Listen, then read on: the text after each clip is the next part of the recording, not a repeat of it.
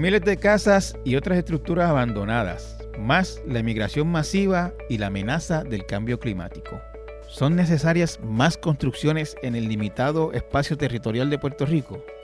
De ese importante tema y de otros en esa línea, converso hoy con Emilio Colón Zavala, presidente de la Asociación de Constructores de Puerto Rico. Ingeniero, gracias por haber venido a mi podcast. Muchas gracias a ustedes por la invitación y estoy este, muy contento de estar aquí. Sí, yo, yo cuando, en este tiempo, cuando, cuando escucho hablar de asociación de construcción, de constructores, eh, yo lo primero que me... O sea, eh, eh, vamos a empezar. Ustedes son... la Asociación de Constructores incluye a los constructores de hogares, porque había, como una que se llama Asociación de Constructores de Hogares. Sí, es la misma organización. Lo que pasa es que eh, mientras nuestra matrícula, ¿verdad? Este, se fue diversificando. Eh, tradicionalmente, nosotros eh, representamos a los desarrolladores de, vivienda, ¿verdad? Mientras ellos se fueron diversificando y fueron empezando a ver este, iniciativas comerciales o iniciativas de, alquiler, de vivienda alquiler, o iniciativas industriales y sobre todo turismo, para nosotros eh, manejar o atender mejor eh, lo, que, lo que el grupo estaba haciendo, ¿verdad? Cada componente por su lado. Eh, decidimos este, quitar el de hogares del nombre. Y precisamente, pues, este, nosotros atendemos principalmente los desarrolladores de inmuebles, ¿verdad? O de bienes raíces. somos el capítulo de Puerto Rico del National Association of Home Builders, o Asociación Nacional de Constructores de Hogares, a nivel de Estados Unidos y somos el capítulo de Puerto Rico también del Urban Land Institute o el Instituto de, Terreno, ¿verdad? Urbano. Y, esa doble, esa doble este, grupo nos ha permitido diversificar mucho más este, eh, eh, nuestro campo de acción, ¿verdad? Eh, además de, desarrolladores, tenemos pues algunos contratistas, tenemos constructores, tenemos eh, profesionales de bienes raíces, banca, abogados, eh, ingenieros, arquitectos, este, suplidores. O sea que tenemos una gama bien, bien este, redondeada de distintas profesiones. Pues a mí la, primera pregunta que me viene a la mente es eh, si en Puerto Rico hace falta construir más. Si no estamos lo suficientemente desarrollados y quizás lo que hace falta es eh, reconstruir o reformar? Eh. Bueno, eh, el, el tú brindarle otro propósito a una estructura es una actividad de desarrollo y construcción. mucha gente piensa que, solamente desarrollar y construir es coger una, un terreno en, la ruralía, ¿verdad? O fuera de, la huella urbana y convertirla en una urbanización. Y, y, eso no necesariamente es así. Nosotros tenemos este Em, socios, ¿verdad? Que han, que han obtenido estructuras abandonadas y las han convertido en vivienda incluso este, para, para retirados. Okay. O sea que, que por un lado eh, entiendo un poco esa percepción. Sin embargo, los números que nosotros tenemos de un estudio que hicimos hace unos años reflejan que solamente el 16.25% de Puerto Rico está urbanizado versus... Solamente usted dice, ¿le parece que es poco? Bueno, eh, eso, eso, es un tema de, eso es un tema de discusión, ¿verdad? Eh, para la naturaleza hace 10 años teorizaba que se, debía, que se debería hacer eh, en tercios, ¿verdad? una tercera parte para conservación y preservación, un 30% del terreno para agricultura y entonces el resto sería para, para urbanizarlo. Ahora mismo yo eh, eh, eh, creo que publicaron la semana pasada un informe que hablaba de 16% de los terrenos de Puerto Rico están para conservación. Correcto. Y urbanizado usted me dice el 16, 16 también. un cuarto. Entonces el otro 83 está entre todos los demás, ¿verdad? Agricultura, que es una actividad intensa del terreno. De hecho, es más intensa que, que urbanizar, ¿no? Claro. pero no menos mucho más importante probablemente de lo que es, ¿verdad? Uno necesita comer todos los días, claro. ¿verdad? Este... en, Puerto Rico lo, que se siembra no satisface ni remotamente las necesidades de la población de Puerto Rico. Mira, eh, es correcto. Nosotros, los insumos nuestros, sobre el 80% de nuestros insumos se importan. es la cifra que Exactamente, se ¿verdad? Eh, te los viene por aire o por barco, ¿no? Eh, nuestra condición de isla y pequeña eh, y densamente poblada, pues, pues tiene unas limitaciones en cuanto a eso, ¿no? Claro. Aquí hubo actividad agraria, ¿verdad? Y hace 100, ciento y pico de años, Puerto Rico era de los más grandes productores de azúcar del mundo. Eso es cierto. Entonces, nosotros, el problema que nosotros tuvimos fue que nosotros abandonamos la agricultura. Hace 100 años, eh, cuando empezó la, el tema industrial en Puerto Rico con los textiles, la gente empezó a abandonar trabajos en la agricultura en el campo y se mudaron. Claro, hubo un, proceso, hubo, un proceso de industrialización que... que... el, el, error fue abandonar, o sea, descartar. Eh, eh, a través de nuestra historia lo que hemos hecho básicamente es eh, apostar, poner los huevos en, una sola canasta. hemos ido cambiando de canasta y nunca hemos tenido diferentes canastas. Sí, yo digo, yo digo que le apostamos la compra a una sola cosa y eso a veces es un error. De hecho, como te estaba comentando, la gente se mudó y como no había vivienda para los trabajadores, los trabajadores se asentaron en lo que es ahora el G8. El G8 es el... Eh, donde está el Caño Martín Peña. Sí, claro. Esa secuela. Esa, esa comunidad nació de la necesidad de vivienda que tenían los trabajadores de los e-, Esa comunidad y muchas otras que con los años fueron desapareciendo. El, famoso fanguito que es en, la, en el área por allí cerca de donde está el, el, Coliseo de Puerto Rico ahora. Eso es así. Este, todo eso eran arrabales que fueron con el tiempo desapareciendo. Y, y, y como te digo, o sea, eh, sí hay todavía este espacio, no te estoy diciendo que, wow, vamos a, urbanizar toda la isla, ¿verdad? Pero, pero realmente el, decir la isla está llena de cemento y varilla, pues, pues no necesariamente es, mi, mi, pregunta es esa, ¿cuánto, desde el punto de vista de ustedes, ¿cuánto quedaría por construir en Puerto Rico? ¿Cuánto terreno eh, hay que, se debería construir? Eh, difícil ponerle un número porque eh, eso depende mucho de los movimientos demográficos, ¿verdad? Claro. esa era la segunda pregunta. ¿Construir para quién cuando la, la se está vaciando? Bueno, fíjate, nosotros publicamos un estudio de necesidad de vivienda o de la importancia del sector de vivienda en el desarrollo económico el año pasado.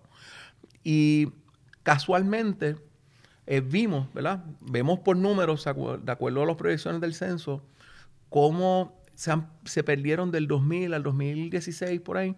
Cerca de 350 mil personas se fueron de, la isla, ¿verdad? De Puerto Rico.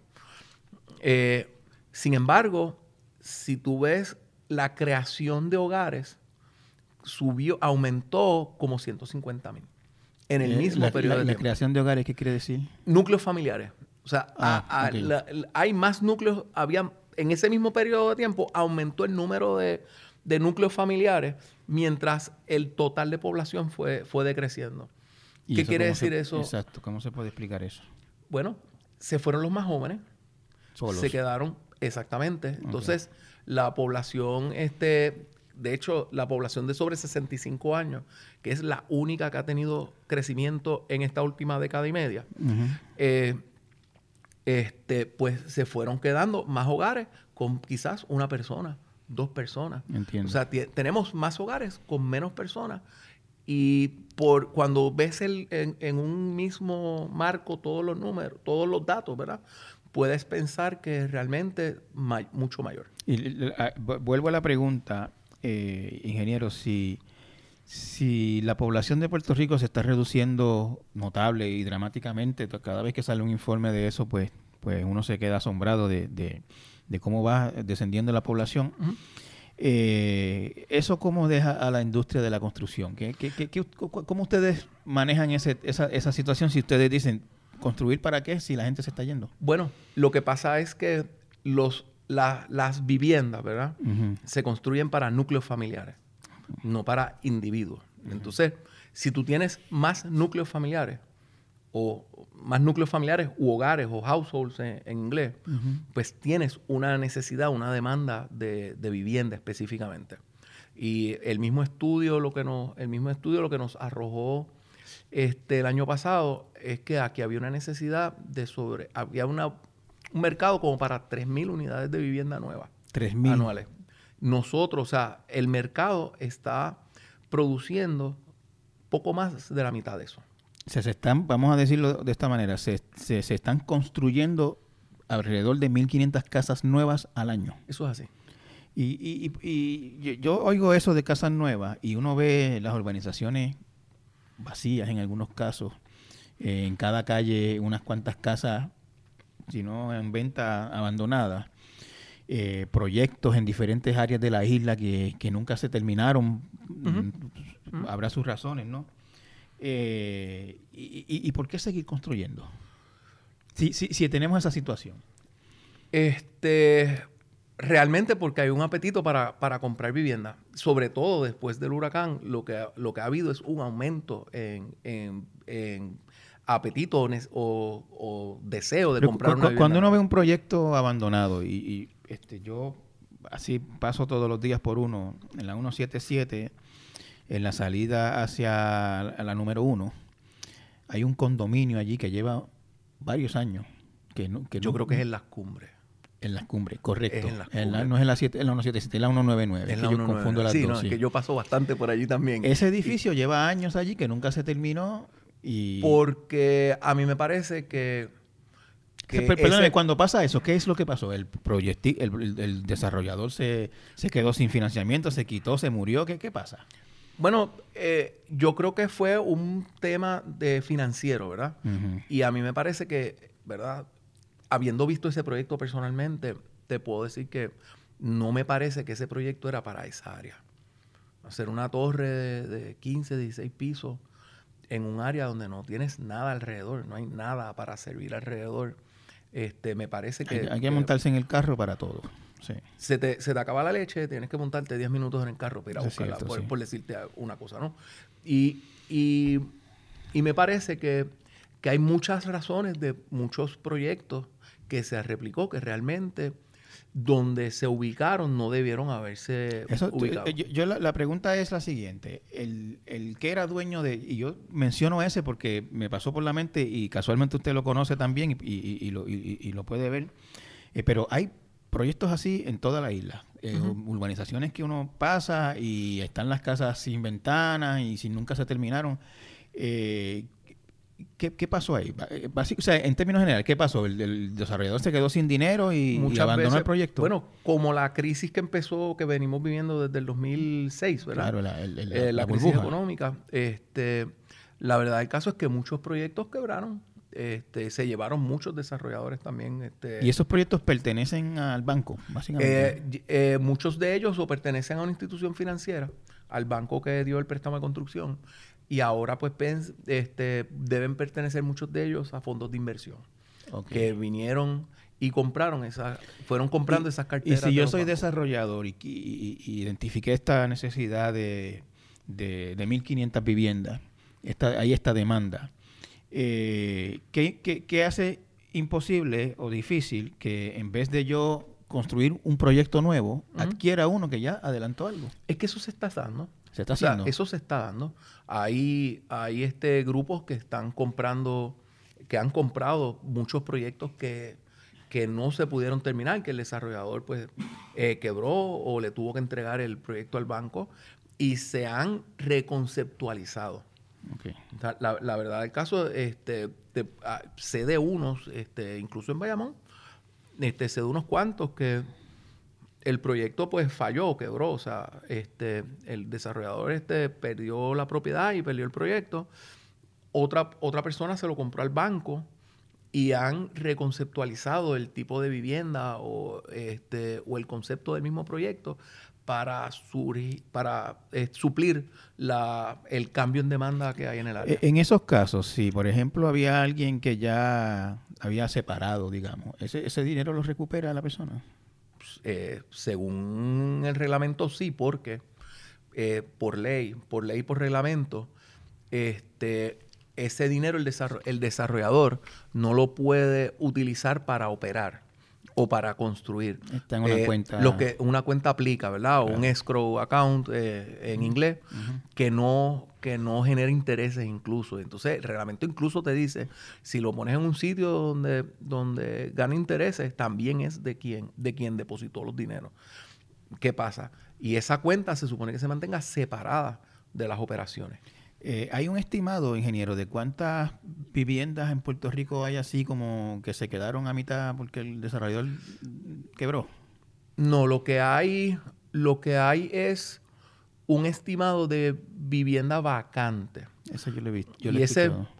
Eh, y ese número, ¿verdad? Es, es un poco, es un poco trabajoso eh, desmenuzarlo porque eso está basado en una encuesta Ujú. que hace el censo y, y básicamente lo que hacen es del total de viviendas en Puerto Rico le restan al que en el momento de la encuesta había gente viviendo y, y el resto es vacante. Y, y el término vivienda vacante, según el, el censo la, lo define, incluye pues incluso eh, viviendas secundarias, ¿verdad? O viviendas de veraneo o vacaciones. Incluye vivienda que incluso se haya vendido y no se haya ocupado todavía. Vivienda que, que está para alquilarse. Y esa, eso no es una vivienda vacante, eso realmente es una actividad comercial, ¿verdad? Claro.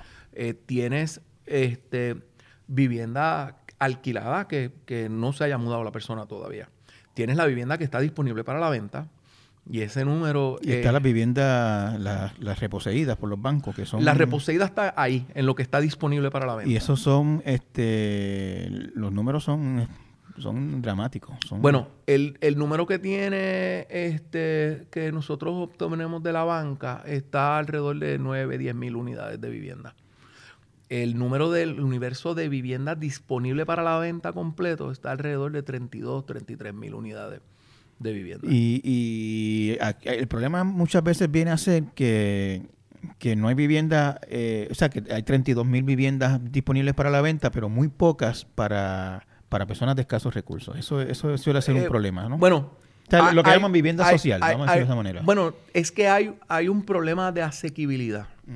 Aquí, aquí la familia promedio, o- obviamente podemos, eh, eh, este, podemos, este, podemos eh, acordar que no todo el mundo tiene el dinero para comprar una Por supuesto, vivienda claro. efectivo. Necesitan crédito y establecer una hipoteca. Pues el- la familia puertorriqueña promedio puede obtener una hipoteca de 99 mil dólares. ¿Qué pasa? El costo de producir eh, vivienda o el precio de venta de la vivienda hoy, después del huracán María, este, está cerca de los 150 a 160 mil dólares. Eso es producir la casa, construirla. Eso es, eso es todo, el desarrollo completo. El terreno, la Terreno, ingeniería, el ingeniería, diseño. permiso, desarrollo de infraestructura, O sea, no, no, no hay, no hay mercadeo, manera, no hay manera. eh, eso, eso, pa- pa- vamos a verlo de esta manera. O sea, la- el, el- el construir la casa, diseñarla, el terreno, la electricidad, todo, no hay manera de que baje de 150 mil.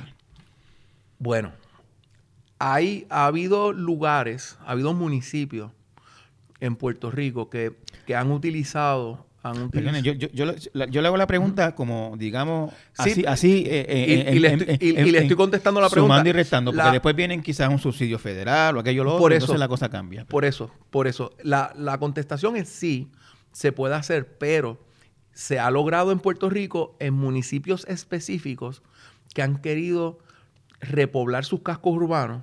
Te puedo hablar de dos ejemplos que son los más exitosos en Puerto Rico, son Carolina y Bayamón. Han logrado repoblar los cascos urbanos. Han logrado trabajar mucho en repoblar los cascos urbanos, pero ellos lo que hacen es que usan dineros fondos federales de los programas de Home, este, y otras ayudas de vivienda, adquieren propiedades en abandono, las demuelen y hacen la remediación ambiental y las hacen disponibles para que un desarrollador construya y la venda. ¿verdad? Eh, ¿Cómo lo hacen? Ellos piden, ¿verdad? Que, que el proyecto sea este, de uso mixto, que tengas en el primer nivel, tengas un uso comercial, ¿verdad? Claro. Y entonces del segundo nivel para arriba, Como en, la- como en las grandes ciudades, que todos nosotros no- nos gustan. pues si vas por Carolina este, o Bayamón, vas a ver eh, que eso está ocurriendo. Y o sea, que vamos a, vamos a decirlo de esta manera. De noche, en el casco urbano de Bayamón y de Carolina, hay actividad, hay gente caminando. Pues yo no sé si haya gente caminando. Yo sí sé que hay gente viviendo dentro del casco. O sea, quiero decir, lo que, lo que ocurre en demasiados cascos urbanos en Puerto Rico es que a la hora que cierran las tiendas son pueblos fantasmas. Y, quisiera saber si, si en Bayamón y Carolina, según la experiencia que ustedes han visto, eh, ese no es el caso ya. Eh, no, eh, ese no es el caso, correcto. O sea, este, y, y, qué ocurre? Te, como el, el, terreno tú lo compras a, a descuento, ¿verdad? Eh, ellos, te, el, el, mismo municipio te dice, yo te pongo este terreno disponible, tú me pagas la parte proporcional del tema comercial, pero este, el precio de venta tuyo no puede exceder 110 mil dólares, por decirte algo. Entiendo. Y entonces... Este, y eso mayormente supongo que tratándose de cascos urbanos serán apartamentos. Correcto. Sí, no, son son edificios de cinco. Viviendas eh, verticales que le llaman a esto. Propiedad horizontal. Propiedad horizontal, perdón. Sí. Este, eh, todavía cómo sale el término propiedad horizontal hay que preguntarle. Sí, porque es, hacia arriba, no Sí, yo creo que viene por el tema legal, por el, por el marco legal de que uno equipara los derechos de todo el mundo. Entonces me imagino yo que por eso le llaman este, propiedad horizontal. Ok. Eh, resumiendo, o, o, yo interpretando a ver si lo, si lo vi correcto. Eh, en arroz y habichuela, o en, perdón, en, en, en, chavos, en cash, en cascajo, como llamamos, construir una casa no se puede hacer o es muy difícil hacerla por menos de 150 mil. Si hay eh, ayudas o programas gubernamentales, se, se, logra bajar. Es correcto. Y no solamente eso, o sea, parte del tema es, este, nosotros tenemos que repensar los espacios, ¿verdad? Nosotros tenemos que pensar probablemente si, si, si todo el mundo desea o necesita una casa de tres cuartos o de cuatro cuartos, ¿verdad? Exacto, con patio Sobre todo por los, por los datos con los que empezamos la conversación, ¿verdad? Si tenemos núcleos familiares más pequeños y más entraditos en edad, realmente nosotros necesitamos seguir con los modelos estos de casa de tres habitaciones, cuatro habitaciones, o podemos tener un espacio, o es suficiente un espacio más recogido. Tres habitaciones, marquesina y patio. Si la casa es este, si la casa es este, es terrera, ¿verdad? Eh, como, tal y como lo dices, si es este condominio, igual.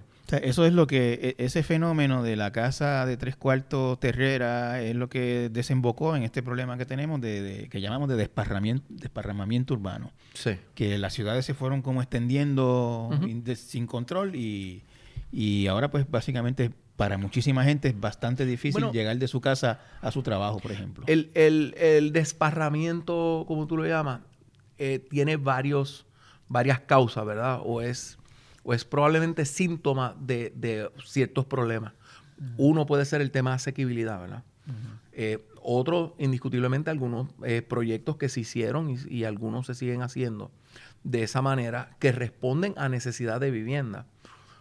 Pero no es menos cierto que 55% de la vivienda en Puerto Rico se construye sin obtener un permiso ni seguir con la normativa. Al garete, como decimos aquí. Yo quiero hablar de ese tema en un momento porque yo sé que es un tema bien importante y, que necesita atención en Puerto Rico. Pero antes de llegar ahí, quería redondear un poquito el tema de la vivienda que cuesta 150 mil hacerla, pero la gente no la puede comprar por, o no la puede financiar por más de 99 mil. El, promedio. El promedio. Eh, cuando hablamos de una vivienda de 99 mil dólares, eh, estamos hablando de pago de más o menos cuánto. Yo sé que eso depende, hay muchísimos factores, incluyendo el, depende, historial de crédito. sabes que, no, y depende mucho de, si el garantizador hipotecario es FHA, o es Gini, o Fannie, o es este, incluso Rural Development. Este, el que de todos que menos paga, me parece que es Rural Development. Y si la memoria no me falla, está como en los 500, 600 dólares. 500, 600 dólares. O sea, que estamos hablando de una familia que tendría que sacar 500, 600 dólares para su propia vivienda. Que si uno mira las rentas, eh, a menos que te, alquiles una casa que se está cayendo en canto, más o menos eso es básicamente lo que cuestan las rentas por ahí. Lo que pasa, aquí, aquí realmente, que es otro tema que hay que discutir, o sea, aquí realmente fuera del alquiler subsidiado, ¿verdad? Que sería lo que es sección 8, los programas federales que hay para, para subsidio de alquiler. residenciales Correcto. No, no hay un mercado de alquiler formal. Nosotros tenemos uno de los... No hay un mercado de alquiler formal. ¿Qué significa eso? Que realmente no es como, por ejemplo, uno va a las grandes ciudades, por ahí del mundo y la mayoría de la gente no es propietaria de su, de su muy, vivienda. hay muy poca gente, eso es cierto. Lo que hacen es pagar alquiler. Eh, aquí en Puerto Rico nosotros tenemos uno de los porcientos más altos de, tenen- de- de tenencia de hogar del mundo. Este, de los Estados Unidos, por supuesto, está un poquito más abajo de, de 70% de la gente es dueña de su, de su propio hogar. De verdad, tanto. 69.8 me parece que es el número exacto, pero sí. Es- Es, un por ciento de tenencia bien alto. Entonces, eso es otra cosa que, que empezamos a ver con el fenómeno de los millennials. Los millennials eh, no eran, no querían comprar este, vivienda o posponen la compra este, a probablemente 10, 12 años más de edad de lo que probablemente tú y yo compramos nuestra casa, ¿verdad? Nuestra, nuestra propiedad. Ellos viven mucho alquilado y entonces, por alguna razón, cuando pasan de los 30, 35 años, entonces buscan cómo, cómo comprar este, su vivienda. Eh, ese- esa vivienda eh, asequible de un promedio de 99 mil dólares, eh, si yo tengo mi pequeña familia ahora mismo, mi esposo y mi bebé recién nacido, y tengo un salario más o menos regular ahí, no muy grande, y, mi esposa tampoco, y estoy buscando esa casa de 99 mil pesos que yo pueda pagar 500 de hipoteca hoy, eh, ¿es fácil conseguirla? Eh, no, no, la verdad es que no, a menos eh, al precio que me acabas de dar de, de 110, este, si la quieres en la ciudad, eh, muy difícilmente la puedes conseguir y es porque el precio del terreno y, y los temas de infraestructura hacen y la construcción también es más cara en el casco urbano que lo que es este más rural. O sea, vamos a decir que en San Juan está difícil, pero quizás en Ay Bonito la consigo. Es correcto. Ok. Eh, y esa casa de Ay Bonito a 99 mil la construyó una persona, un desarrollador, un contratista, lo que sea, eh, seguramente con algún tipo de subsidio. Porque si la, si la construyera... Bueno, pues, a, a 99 mil es probable que la consiga este, eh, viejita, ¿verdad? O una casa de, de, mucho, de mucha antigüedad, ¿verdad? Y probablemente incluso la consiga reposeída o, o de alguien que, que necesita este, liquidarla, ¿no? Entiendo. O sea que eh, realmente, o sea, nueva, estamos hablando de sobre 120, 125, dependiendo de dónde esté en la isla. Ujú. 150 for sure, siendo, ¿verdad? El número más, más certero. Eh, la vivienda este, existente que se vende con relación a la vivienda nueva a razón de 9 a 1. La proporción es 9 a 1. 9 a 1, perdón, eh, vivienda... Vivienda existente a vivienda nueva. Se, por ejemplo, se venden nueve viviendas us- usadas por, Por, cada, nu- una. nueva. Pues, exactamente. Y ese número ha variado muchísimo en los últimos 20 años. Hace 20 años era, era más, más, este, Eh, eso era más, antes de que reventara la burbuja inmobiliaria, ¿cuánto era eso? Cuando, cuando uno, donde quiera que miraba por ahí, había un proyecto nuevo. entre 50-50 y 50. 60-40. 50, 50, 60, 40. Eh, me mencionó hace un momento, ingeniero, un- un- un problema que, que se ha identificado en Puerto Rico y que cuando pasan cosas como las que pasó hace par de semanas, que, que yo recuerdo la hora exacta, las 11 y 23 de la noche, que tembló la tierra. Eh, en Puerto Rico, ¿cuántas casas es que hay hechas, como quien dice por ahí, al garete? 919 mil. 919 mil. Es el estimado de casas que la construyó alguien Sin obtener permiso de construcción. Eso es el 55% del inventario de vivienda total de Puerto Rico. Y si permiso quiere decir que no eh, fue objeto de una inspección rigurosa esa casa. Podríamos decir eso, aunque se da en la informalidad de que alguien va y la inspecciona, ese tipo de cosas puede pasar, pero podemos, podemos presumir de que es al margen de todo, de todo este cumplimiento reglamentario en Puerto Y Rico. esas son las casas muchas veces que uno ve cuando uno va corriendo por la isla, que la ve a la orilla de, un, de una pendiente, en que la casa queda en la orilla de la carretera y la parte de atrás de la casa tiene unas patas larguísimas incrustadas en, en el costado Las de una columnas montaña. esbeltas. Y Cuando eso, usted ve una casa como esa, ¿qué piensa? este, el peligro que, que eso representa. Que muchas veces ese, eh, se hace ese tipo de construcción sin entender que las columnas así de esbeltas, ¿verdad? Y Cuando digo esbeltas es flaquita, ¿verdad? Eh, son un problema. Son un problema sobre todo para las cargas laterales como, como es un sismo, ¿verdad? Este, Este, Eh, perdóneme, en María yo vi unas cuantas casas así que se fueron completas, eh, Sí. risco abajo. Sí, y se fueron enteritas. Yo o vi- sea, tú, yo las vi- veías, tú las veías al fondo del risco, ¿verdad? Y las veías enteritas. Sencillamente de- se Se desplazó. fue. Yo vi una casa en, lo recuerdo como hoy, en Utuado, que se fue por una pendiente completita y uno de los vecinos me dijo, dentro de esa casa hay cinco carros nuevos que los guardaron ahí porque creyeron que era donde más seguro estaban en, en el huracán. Imagínate tú. Y la casa se fue risco abajo con los cinco carros nuevos adentro. Yo la vi en Calley. Exactamente lo mismo. Y, y la casa este, quedó intacta. Lo único que el terreno se dio y por ahí mismo se fue la casa. Y la verdad, mira, eh, eh, y el problema de, de construir sin que, sin que se diseñe, ¿verdad? Sin que haya un profesional de la ingeniería o la arquitectura, según manda aquí Puerto Rico, haciendo ese diseño es porque te pone en una, en una posición de estar más vulnerable. Porque no necesariamente tú estás atendiendo tu, tu riesgo. Y aquí en Puerto Rico, como, como, como bien acabas de decir hace un momento, nosotros tenemos el riesgo de terremoto y tenemos el riesgo de huracán.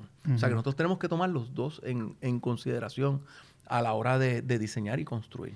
Y entonces eso obviamente tiene unas causas eh, y es que es más económico. Esa casa que se construye alguien porque fue poquito a poquito reuniendo los materiales. y- Eso es autogestión. Eso este, que, que se da mucho. Este, y déjame decirte que después del huracán eh, se dio también. Y se dio precisamente por la necesidad. O sea, tú, tú necesitas una vivienda. Eh, no, la sociedad no provee, o sea, cuando digo no hay manera de que tú resuelvas el problema eh, comprando una casa nueva o comprando una casa usada por, la por muchas O sea, razones. hay, muchísimas razones, Tú- empezando tú por la cuestión económica, la cuestión financiera, tienes- el crédito, de todo. Hay tú muchas tienes que resolver tu problema y, tú, y Claro. la gente va a resolver su problema. Pues mucha gente reconstruyó, ha reconstruido sus casas eh, de la misma manera, los fines de semana, por las tardes, por las noches, precisamente por lo que han tardado las ayudas federales en, en llegar, ¿verdad? Pero para hacerlo de- a un nivel más, ¿verdad? Este, macro, eh, este, e- es un problema que, que- con el que tenemos que lidiar como sociedad. Y, y yo creo que hay varias soluciones. Eso yo- eh, ¿cuál- Y- cuál es- cuál es una- ¿Cuáles son las soluciones? Porque Para mí la primera tiene que ser educar a la gente. Eh, aquí hay que educar a la gente de, de la necesidad que hay de uno vivir en una casa segura. ¿Ok? Eh, aquí una campaña... Pero ingeniero, vamos a verlo de esta manera. Yo puedo estar súper educado, pero si no tengo dinero y lo que tengo es para... bueno, voy, voy para la segunda parte. La segunda parte, este, y de hecho nosotros eh, con Enterprise Communities y la Universidad de Puerto Rico eh, anunciamos hace unos días el lanzamiento de un manual de, de eh, estate seguro, vive seguro, stay safe, es como se llama, que es un manual de resiliencia que te explica cómo tú tienes, cómo tú debes hacer las cosas. La segunda parte eh, atiende a la persona que no puede, que no puede acceder servicios profesionales de ingenieros o arquitectos. Y es que de la misma manera que hay aquí clínicas este, legales, ¿verdad? O incluso clínicas de medicina, donde uno va y el, el tema de, de atención médica te sale gratuito, pues tiene que haber una clínica para esto. Y, y debe ser una clínica que, que envuelva a la academia, ¿verdad? Que se pueda, que se puedan eh, identificar esas personas que tienen esa necesidad y que se puedan estudiantes con supervisión de, profesionales licenciados eh, y con experiencia poder hacer proyectos que te preparen para cuando salgas de, de- de la universidad. Y yo creo que, aunque yo no he visto este tipo de clínica eh, fuera de Puerto Rico, sí veo paralelismo con lo que es la clínica legal y las clínicas No, entendí, no entendí bien el concepto, ingeniero. ¿Qué- qué- ¿Cómo, cómo funciona Ok, esto? yo no puedo, yo no puedo, yo, yo no tengo el ingreso. ¿verdad? Para, para que un arquitecto o ingeniero me diseñe mi casa y me supervise su construcción, ¿verdad? Pero yo tengo un terreno, ¿verdad? Que era de mis, de mis abuelos o de un familiar, qué sé yo, y, y lo, lo heredé, ¿verdad? Y ese terreno es apto para construirse. ¿Verdad? Si yo no tengo los medios para, para pagar No- no- por, no- por nor- ese nor- proceso. normalmente lo que haría una persona en ese caso sería que, que por- en los barrios de Puerto Rico abundan lo que conocen como contratistas, que son, alguna gente les llama ingenieros sin licencia, son Exacto. personas que han trabajado toda la vida en la construcción y, y han visto, ¿no? Y tienen una idea de lo que es un piloto y qué se puede hacer aquí, qué se puede hacer allá. Este, y esa persona, por lo regular, pues en esa situación, si no cree que un ingeniero le va a salir muy caro, pues va a ir donde el, el contratista. Exactamente. Y- Y, y- y probablemente, o personas que, que, eh, yo recibo correo electrónico muchas veces de, de delineantes, que se venden como que yo te diseño la casa y tienes aquí el plano completo y qué sé yo, y tú te quedas como que, oye, de verdad, tú sabes. El delineante no, es un, no es un diseñador de casa. El delineante no es un diseñador de casa. Y mucho menos es un ingeniero para hacer un diseño estructural, diseño de casa hacen ingenieros y arquitectos. el diseño como tal. El delineante lo que hace es plasma en el dibujo, este, ¿verdad? En el archivo de computadora o en el papel, ¿no? Entonces, si, si yo vuelvo al ejemplo, si yo no tengo dinero para, para ¿verdad? costear ese tema, yo me puedo cualificar para ir a una clínica y esto se puede hacer con las escuelas de ingeniería y arquitectura, donde grupos de estudiantes, otra vez supervisados por ingenieros o arquitectos, licenciados y con experiencia en la materia, puedan evaluar su, cualificar la persona que, que de verdad necesita la ayuda, eh, evaluar su problema y buscarle una solución a su problema, que uno de ellos es definitivamente diseñarle una casa en el, en el terreno.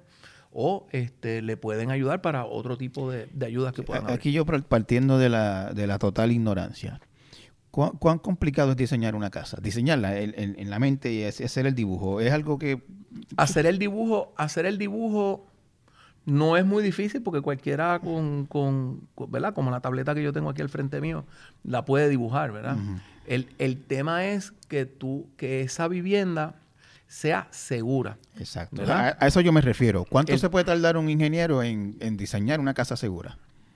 Eh, depende mucho de lo, de, hay, hay muchos, hay muchos, este, no es que no te quiero contestar, es que hay muchos factores que influyen sobre eso, ¿verdad? Depende de que tú sepas la- el tipo de terreno donde está, la localización, si estás con un si estás con, y ponle que tú hagas todo eso, yo pienso que eso te puede tomar este un par de semanas eh, hacerlo adecuadamente. Lo importante, vuelvo y te digo, eso es costoso. Eh, lo es, lo es O costoso. sea, eh, si estamos Sí. hablando de, de- de una clínica de las universidades, porque en Puerto Rico, hasta donde yo sé, hay dos universidades de, ingenie- de Hay ingenieros. cinco. ¿No son Mayagüez y la Politécnica? Te falta la, la Interamericana en Bayamón, tiene un ¿Ah, sí? programa de ingeniería. No sabía. Eh, creo que Caribbean University tiene un programa de ingeniería y el Turabo tiene otro. Ah, no sabía. Yo pensaba que La- obviamente las más las de más antigüedad son eh, este, el Colegio de Agricultura y Arquitectas Mecánicas en Mayagüez y la Universidad Politécnica. O sea, que, que usted entiende que con un programa de clínicas en las universidades, donde alguien que tiene 10 mil pesos para hacer una casa, porque a veces más o menos por ahí, Sí. 10, 15 mil pesitos que recogió poquito a poquito, y tiene su terrenito, o el papá le dijo, mira, puedes, ese cantito de terreno que queda al lado de mi casa, haz tu casita ahí. Este, puede ir a una clínica y decirle, mira, yo tengo este terrenito, tengo estos chavos, ¿qué puedo hacer? Y que alguien allí le diga, pues mira, te diseño esto, esto, y ahí quedamos. Sí. Y, y obviamente, como te dije, pues, pues es importante que sean supervisados por, por profesionales licenciados por el tema de, de salvaguardar este, Claro. la vida, ¿verdad?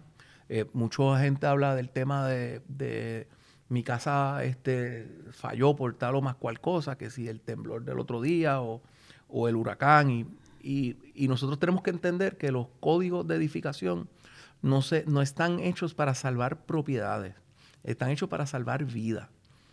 Y los códigos de edificación le dan mucho énfasis a los medios de salida.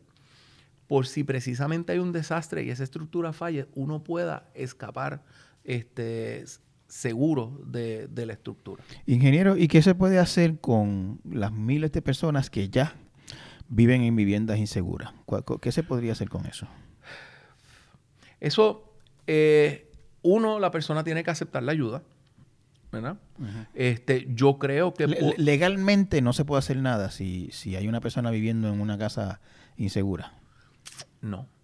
Eh, de hecho, te puedo decir más. Aquí después del huracán Georges, en el 98 porque los fondos y los fondos de reconstrucción y los programas empezaron tarde, mucha gente negó ayuda. ¿Por qué? Porque obviamente estas ayudas vienen con sus condiciones. Claro. Y entonces, algunas condiciones, mira, tú realmente te tienes que, te tienes que relocalizar. Este, y si no, y si tú, una persona que está en un área de vulnerabilidad, tú no lo ayudas a que él tome esa decisión. Si tú vienes y se le impones, le dices, no, tú te tienes que ir de ahí, pero tú no le das suficiente consejo este, counseling en inglés, ¿verdad? Si tú no le das suficiente información para que él informadamente entienda y se convenza de que su mejor probabilidad es irse, nadie lo puede, yo, yo no veo cómo lo puedes este, obligar. O sea que las soluciones para este, insisto, es un grave problema la inmensa cantidad de gente que vive en viviendas irregulares, ¿no? Así que se llaman también. De hecho, déjame decirte, yo creo que ahora que tú lo, ¿verdad? Como lo planteas, yo creo que el tema de la clínica podría, podría incluso este, funcionar para hacer retroalimentación a las casas que, se puedan este, retroalimentar, ¿verdad? ¿Retroalimentar es que A, este, ponerlas, ponerlas, a código. Ponerlas a, eh, código. una casa que esté insegura, ponerla que sea, que sea segura. Si está en un lugar apropiado, para que sea esa construcción. Y, con estas casas que están en las pendientes por ahí con la con las columnas eh, esbeltas. que usted mencionó, eso es muy poco lo que se puede hacer ahí, ¿no? Es, es, un, es, un reto, este, porque tú sabes que probablemente la reparación que eso conlleva. Y hay casas y negocios también. Eh, oh, yo, yo me acuerdo de muchacho haber ido a un negocio, este, no voy a decir dónde, ¿verdad? pero eh, que era así, estaba montado en Sanco, ya yo era ingeniero a comer pollo y cuando llegué allí yo dije, de aquí, de este punto en adelante yo no paso. Porque las columnas incluso eran bloques uno encima del otro. Entonces, tú sabes, tú ves eso y tú dices, aquí, aquí hay un problema potencial, es un riesgo, ¿no? Pero este, ese tipo de casa muchas veces, repararla probablemente cuesta muchas veces más construir otra. Entiendo. Entonces, y si está en un lugar que realmente está propenso a deslizamiento, pues no hace sentido que se quede ahí. O sea, tiene que haber un asunto de ubicación. Claro. De dónde. Eh, eso es tan importante como, como lo demás también. Ingeniero, eh, recientemente eh, causó alguna polémica en Puerto Rico la, un esfuerzo en el que estaba involucrada la Junta de Planificación, que tenía eh, eh, el mandato por ley de, yo la, terminología me confunde ocasionalmente, de agrupar eh, zonificaciones. Eso era lo que le decía la ley. Sí, la ley 19 del 2017 es una enmienda a la ley de permisos, ¿verdad? Y como parte de esa enmienda, o sea, se, se buscó hacer varias cosas, ¿verdad? uniformar que el reglamento de, planificación, ¿verdad? El que tiene que ver con permiso, fuera el mismo para toda la isla. Aquí con el tema de los municipios autónomos, eh, lo que ocurrió fue que cada vez que un municipio tenía su jerarquía y cogía su facultad de dar permiso, promulgaba su propio reglamento. Y llegaron a ver sobre 14 reglamentos distintos para la misma cosa. Claro, todo tenía que ver este, en qué territorio estaba. Y llegó al punto donde, donde la nomenclatura, probablemente el distrito se llamaba igual, pero lo que permitía ese distrito eran cosas muy distintas. Lo que era residencial 1, comercial 1 en San Juan, en, al municipio de San Juan, no era lo mismo que en Ponce, o no era lo mismo que en otro municipio que, no tuviera, ¿verdad? Que fuera el Estado, el gobierno central el que...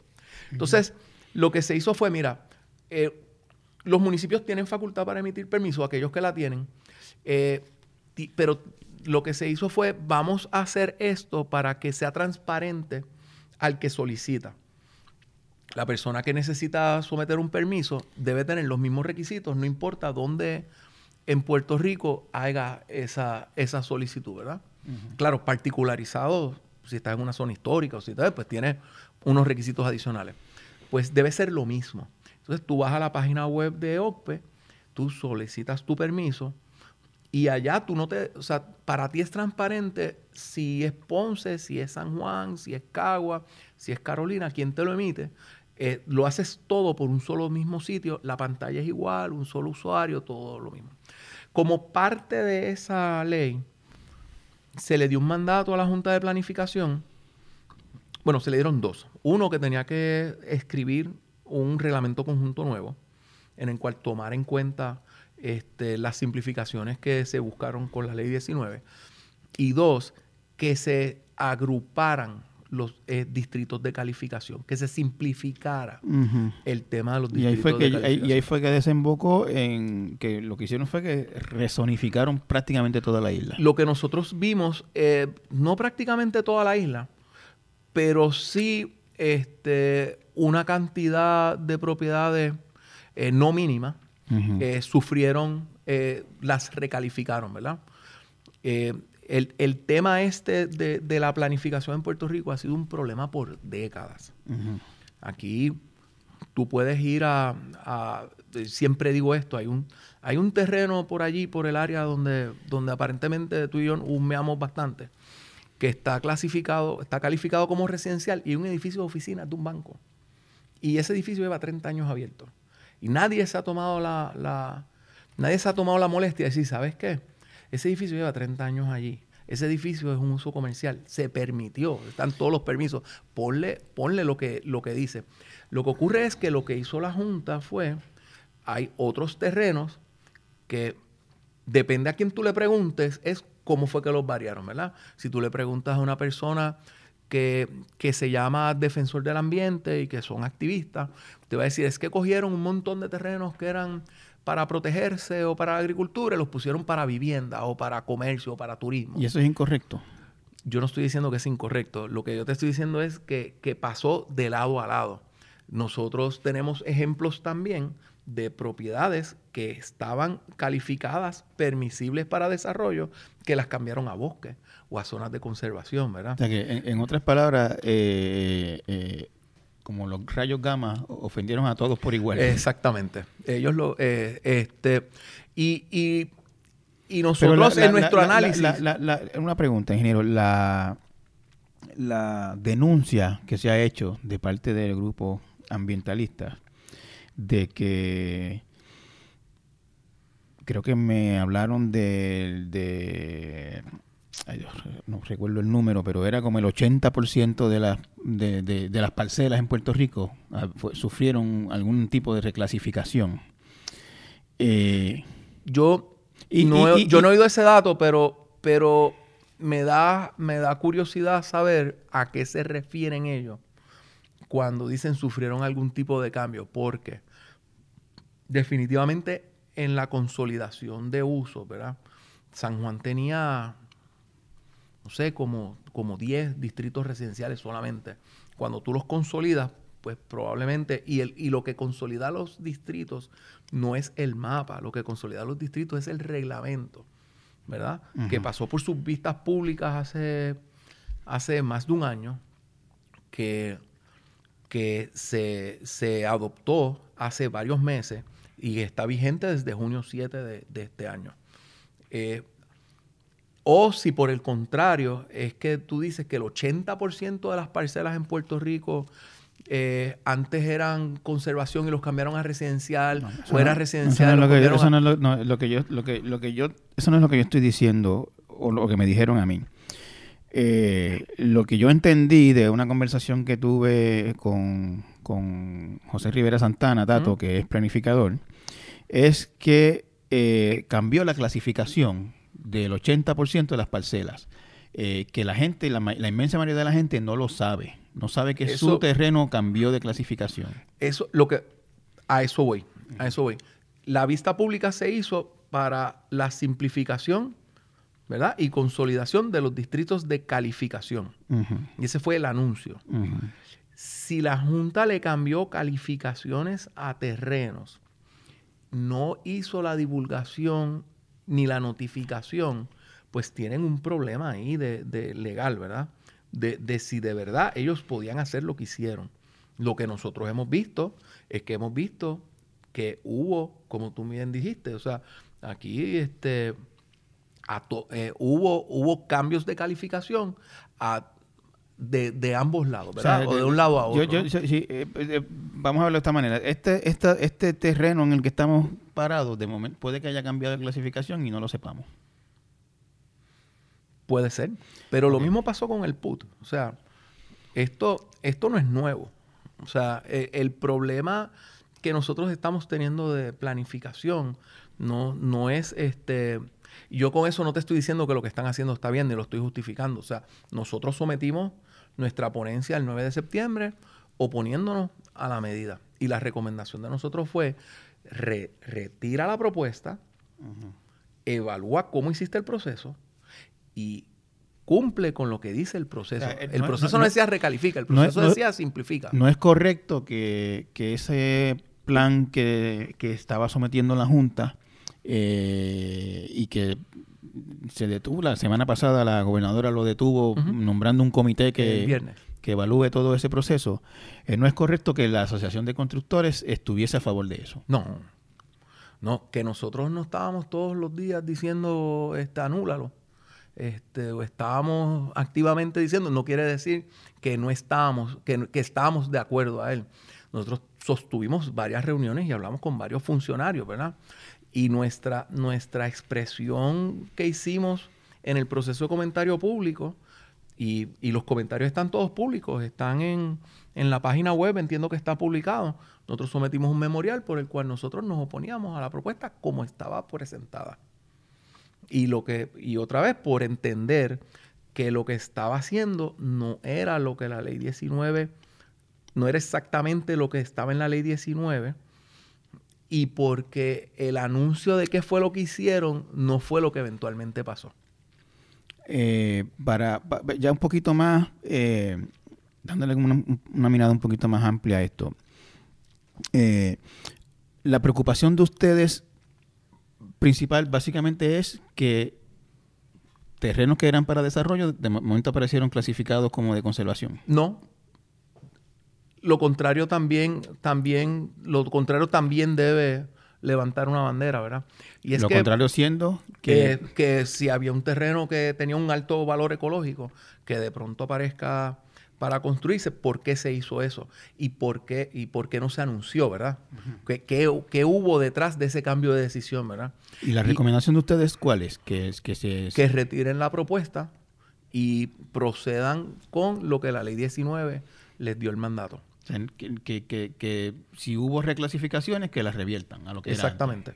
Digo, y, y acuérdate que una propuesta... Y después se estudia lo que haya que reclasificar, si hay algo, etcétera. Lo que pasa, lo que pasa también... Eh, parte del tema es que no hay un, no hay un mecanismo de validar que la condición física del terreno sea lo que esté expresado en el mapa. Okay. O sea, eso la Junta históricamente, y, yo digo que son de las cosas del Partido Púrpura, porque no importa quién es el que se está sentando ahí, pasan las cosas cuatrenio tras cuatrenio tras cuatrenio. Hay una, y, y, es, y es que no hay, y se lo dijimos a la Junta cuando el PUD, le dijimos, oye, tú tienes que tener, tú no puedes poner una camisa de fuerza sobre los derechos de propiedad de, un, teniente de, terreno eh, si las condiciones físicas tú no las has validado. Ejemplo, si el mapa dice que ahí este, no hay un humedal jurisdiccional y cuando vas al terreno ahí hay un humedal jurisdiccional, tú tienes que atender ese tema, ¿verdad? Y probablemente el proyecto que tú quieras hacer allí o incluso construir mi propia casa en mi propio terreno, a lo mejor no lo puedes hacer de la manera en que lo, en que lo tienes planteado. Lo contrario también es cierto. Si, si el terreno dice que hay un este, algo ecológico, alguna este, característica ecológica que requiere conservación y no está allí ese elemento, ¿por qué lo sigues calificando como de conservación? Y eso Desgraciadamente, en el PUT, como lo manejaron fue, les vamos a dar dos años para que la gente salga y corra. Pasó exactamente lo que tú acabas de decir. Probablemente aquí nadie se fijó ni se dio cuenta, pasó por debajo del radar el tema de que yo chequeara en mi terreno si me habían hecho algún tipo de cambio a mis derechos, ¿verdad?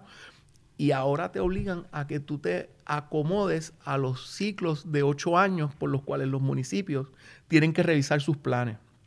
¿Ves? Y eso es si el municipio cumple. Sí, hay una preocupación, eh, yo creo que legítima, de parte de un amplio sector, eh, de que el propósito ulterior de esta acción de la Junta era eh, básicamente dar mano libre para la construcción en toda la isla. ¿Usted comparte esa preocupación? Yo no creo. Yo, de verdad, yo te tengo que decir que hay muchas fuerzas que van sobre, sobre qué uno puede construir y qué no quiere construir. O sea, ellos lo ponen, o sea, no, no es como que, ah, aleluya, ahora voy a coger mi, como le llaman por ahí en el campo, voy a coger la puerca y me voy a limpiar todo terreno por toda la isla todos los días del Señor. Tampoco, tampoco es así porque hay, hay otras fuerzas, ¿verdad? Otras cosas que, que, que inciden sobre eso, siendo uno financiamiento, siendo otro mercado. Eh, como hablábamos ahorita, probablemente hoy, hoy se es más celoso en donde uno construye X proyecto que sea con su entorno de lo que probablemente era hace 25 años. Y es porque, porque este, no se quiere volver a, ese tema, ¿verdad? ¿A cuál tema? A, la construcción desmedida o al, o, o al, construir cosas donde realmente no, no, se, no se debían hacer porque no había el mercado para, eso. Como empezamos la conversación. Bueno, el, mercado y en algunos casos construcciones que se hicieron en terrenos de valor ecológico. Y... Correcto, correcto. Este, y, de la otra manera también es cierto. O sea, que, a mí me parece que, que, no es del todo cierto que esto va a ser un carte blanche para salir a, a construir a diestra y siniestra por ahí. De hecho, hay protecciones adicionales, incluso para, para donde hay recursos culturales. Hay leyes y reglamentos que te, que te ponen una serie de requisitos y prohibiciones de lo que uno puede hacer donde hay un yacimiento arqueológico o donde haya una estructura histórica, ¿verdad? O donde haya un distrito de valor histórico. Ingeniero, no, estamos ya terminando, pero no, no lo quiero dejar ir sin, sin tocar con usted como representante de, de, la, de, un sector, por lo menos, de la industria de la, de la construcción, eh, ¿cuánto está influyendo en, en, la manera en que ustedes eh, eh, se, se, se, relacionan ¿no? con su industria? Con, con, sus planes, cuánto está influyendo en sus planes, en sus proyecciones, en, la manera en que ustedes ven su negocio el tema del cambio climático? Bueno, eh, el tema del cambio climático eh, es un hecho, ¿verdad? Eh, nuestro clima está cambiando y hemos visto ciertos efectos que influyen sobre, sobre el territorio, ¿verdad? aquí el tema es adaptación, ¿verdad? Porque al final del día, este, por más que uno hable de emisiones o no emisiones, nosotros somos el punto bicicleta por ciento de las emisiones mundiales. Cierto. O sea que nosotros, como somos una isla pequeña y el Tratado de París tiene una definición para eso, y Puerto Rico cae dentro de esa definición, nosotros realmente cogemos los efectos, pero realmente está fuera muchas veces de nuestro radio de influencia. Entonces, la palabra, la, eh, uno tiene que evaluar a qué uno se refiere con el tema de, eh, del tema del cambio climático. ¿Por qué? Porque probablemente el cambio climático en algunas áreas puede hacer que no se deba construir en algunas, en algunas áreas. Sí, en otras probablemente no tiene ni mucho efecto o ninguno en algunos casos. Yo le pregunto porque, por ejemplo, este, hay unos cuantos todavía que lo niegan, eh, que sea un, siquiera un factor, un hecho. Eh, pero uno sigue viendo eh, construcciones y propuestas de construcciones, por ejemplo, prácticamente en la orilla de la playa. Sí, de todo ahí en la viña del Señor. Y yo lo que te tengo que decir con eso es... Cuando, o sea, de todo en la viña del Señor quiere decir que usted eh, no lo haría. Bueno, depende, depende, porque uno tiene que conocer cuáles son los atributos físicos del lugar. Y aquí hay lugares que puede estar cerca de la costa. Y claro, hay unos hay unas zonas de retiro por ley definidas ya. Claro, pero hay, construcciones que violan, esa, que violan eso. Por eso dije, o sea, si 55% de la construcción se hace sin obtener permiso y sin normativa, eso pues podemos pensar que también pasa en la costa, ¿verdad? Claro. Ahora, a lo que te voy a lo siguiente. no, todos, no todas las costas de Puerto Rico tienen el mismo efecto. No todas las zonas costeras tienen el mismo efecto. Hay áreas donde definitivamente el cambio en la marea causa un impacto, ¿verdad? Pero hay otras donde realmente si tú tienes un acantilado de 100, 200 pies, no le haces nada. O sea, puedes subir el, mar un pie, 18 pulgadas, este, claro, claro, pies, obviamente. Y, entonces, eh, nosotros lo que entendemos es que, mira, en algunos sitios vas a tener que evitarlo. En otros lugares, definitivamente eh, se pueden hacer distintas medidas de mitigación, ¿verdad? Y mitigación es protección de lo, de lo que ya está allí, ¿verdad? Y hay, y hay distintos tipos de soluciones para eso. Eh, existe el rompeolas, existe el revestimiento en piedra, existen los arrecifes artificiales que se han usado por el mundo y se puede hacer con geotubos también. Y en otros lugares incluso se ha experimentado con eh, lo que llaman replenishment, ¿verdad? Que es volver y suplir la arena al, lugar, ¿verdad? Eh, pero, y teniendo toda esa gama de, soluciones, ¿verdad? Y cada cual depende de cómo venga la ola y eso, y tiene muchos muchos temas científicos allí mezclados unos con los otros.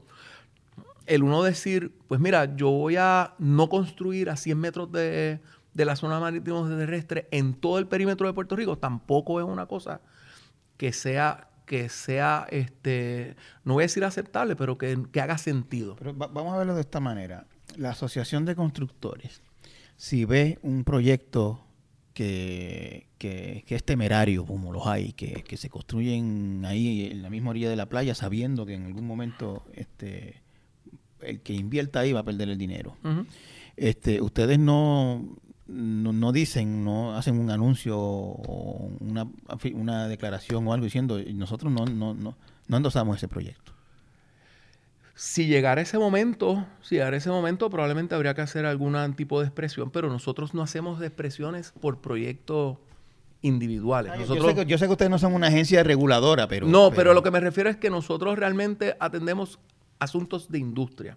Y como este asunto ahora mismo que, tú planteas, que es el de la moratoria por 20 años que se está discutiendo, es un asunto de, realmente es un asunto de sociedad, no es, solamente ni de industria, ¿verdad? Es uno pensar qué es lo que, lo que es lo que es bueno para Puerto Rico, no lo que es bueno para mí, qué es bueno para Puerto Rico.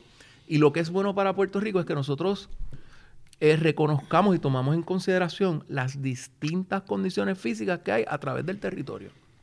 Redondeando, el tema de de cambio climático? ¿Es un, ¿Ustedes lo consideran un tema de su industria? ¿Es una...? Es tan importante que nosotros, ¿verdad? Este, tenemos nuestra convención anual ahora a fin de mes, de octubre, 29 y 30 de octubre, y el primer día le vamos a estar dedicando un panel estrictamente a cambio climático y al tema de levantamiento del nivel del mar. Y estamos trayendo un experto de Estados Unidos que se llama John Englander, que es para precisamente nosotros poder ver qué se está haciendo en otras partes del mundo para atender este tema.